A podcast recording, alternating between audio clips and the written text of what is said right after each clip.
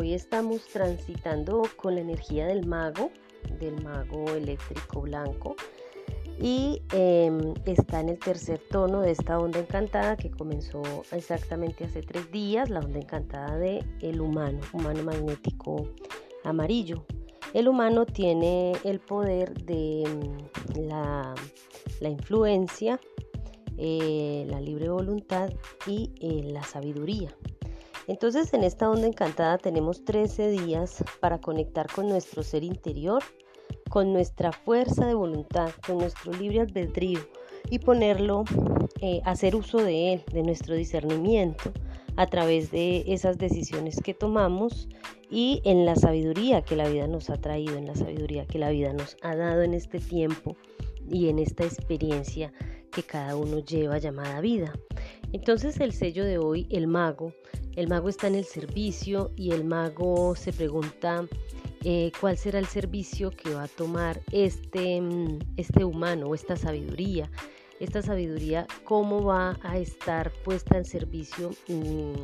en, y, en, y en diálogo constante con ese poder de receptividad, con ese poder de encantamiento que tiene el mago y, y con esa capacidad que tiene el mago de, de crear esa realidad desde lo, desde lo infinito, desde el infinito del tiempo, desde la capacidad de, comprender el, tiempo desde, desde la multiplicidad dimensional. Bueno, ese mago, ese mago es el alquimista, es ese mago el que transforma la realidad desde, desde lo que sabe hacer, desde su accionar, ¿sí? desde su constante em, acción eh, pequeñas acciones nos llevan a grandes logros, dicen por ahí, ¿no? Y ese mago es el que está atento, recibiendo señales, está captando todo aquello que está sucediendo en su entorno para que así, em, así vaya haciendo uso de esa capacidad de encantamiento y vaya creando esa realidad paso a paso. Obviamente tiene que ver con la realidad interna que vive,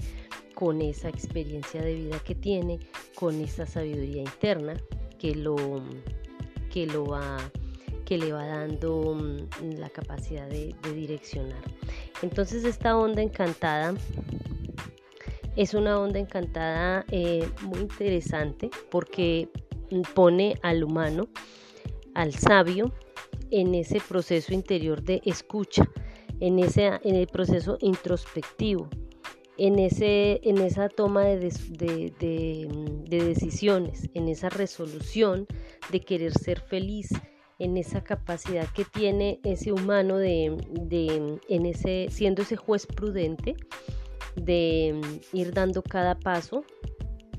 desde esa sabiduría interna, sabiendo, escuchando lo que, lo que quiere, lo que requiere, lo que necesita para ese despliegue y esa expansión en conciencia. Entonces es una onda encantada muy bonita en donde em, pues en el tono 2 como desafío está el caminante del cielo y ese caminante es el que nos invita a explorar, ese caminante es el que nos invita a expandirnos, a salir, a, mm, aventurarnos, eh, no solamente a salir a sitios, a explorar la montaña o a relacionarnos con personas nuevas que no conocemos, a estar en sitios diferentes, sino que en esa exploración de ese exterior también uno hace una exploración interna, ¿cierto? Conoce nuevos ámbitos de sí mismo, se expone a situaciones diferentes y en esa medida pues vamos haciendo esa transformación interna y, y vamos evolucionando pero como es el desafío, entonces el caminante del cielo nos invita pues en esa exploración a ir equilibrando ese cielo y esa tierra, ¿cierto? A equilibrar esas dualidades, a equilibrar esas polaridades, a equilibrar en lo material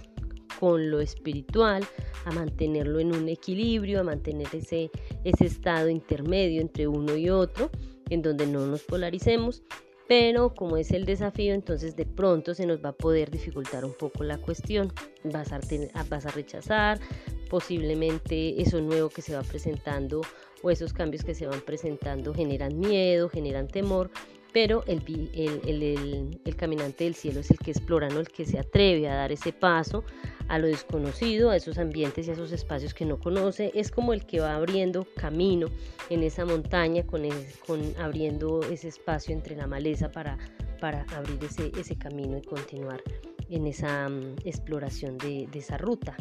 Entonces el caminante del cielo nos invita a estar en equilibrio, en ese equilibrio adentro y afuera, en esa escucha constante del ser, pero equilibrando con lo que sucede afuera.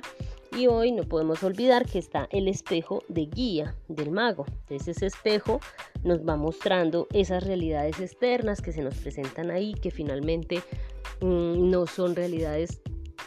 ajenas a nosotros, sino que son realidades que se nos presentan, que nosotros mismos creamos, son proyecciones de nosotros mismos para poder ir haciendo el trabajo interior. Así es como la gran fuente, así es como el cosmos eh, se, experimenta a sí mismo a través de cada uno de nosotros, a través de cada uno de los seres que habita este plano. Entonces cuando tú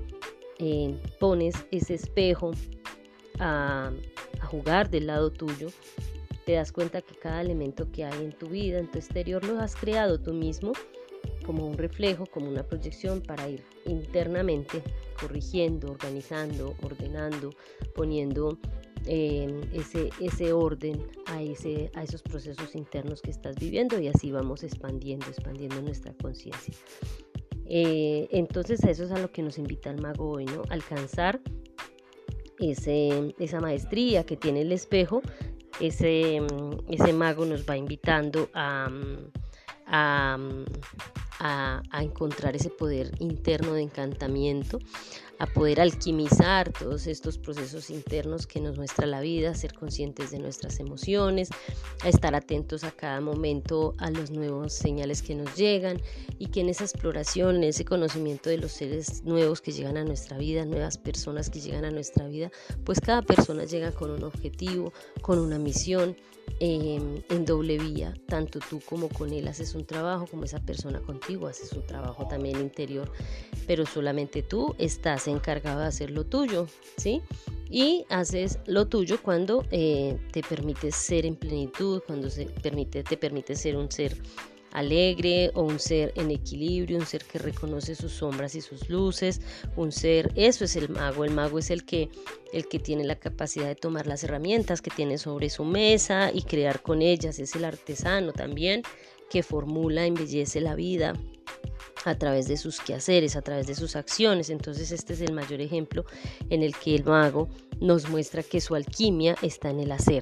Entonces es ese mago que escucha internamente lo que va viviendo, que, que sabe realmente cada paso que va viviendo. Y no importa si está en un momento emocional difícil, duro, complejo, ese mago tiene la capacidad, esa receptividad de entender que esos son procesos vitales que cada uno debe vivir en esa fluctuación de esa eh, onda en la cual vamos subiendo y experimentando emociones altas, logros, metas, ganancias en la vida, pero también es necesario experimentar esas emociones bajas, entonces bajamos y esa intensidad baja para que vayamos a ver nuestras sombras, reconocer aquello que está en el subconsciente, para que dejemos emerger elementos de allí. ¿Para qué? Para continuar eh, trabajando en nosotros mismos y expandiéndonos. Eso es lo que hacen los, los magos, crean su realidad constantemente y son conscientes de sí mismos y viven cada paso con vitalidad, con fuerza, con entereza, viven cada momento de su vida con plenitud porque saben que cada elemento de ellos es muy valioso en esta experiencia que llamamos vida. Bueno, aquí les dejo la información que nos trae hoy el mago, el mago eléctrico blanco en esta onda encantada del humano magnético amarillo. Un abrazo fraterno para todos, te pido el favor de que eh, compartas con alguien que creas que requiera escuchar esta palabra y que integres en ti aquello que resuena contigo y lo, más, y lo demás lo desechas. Un abrazo fraterno para todos.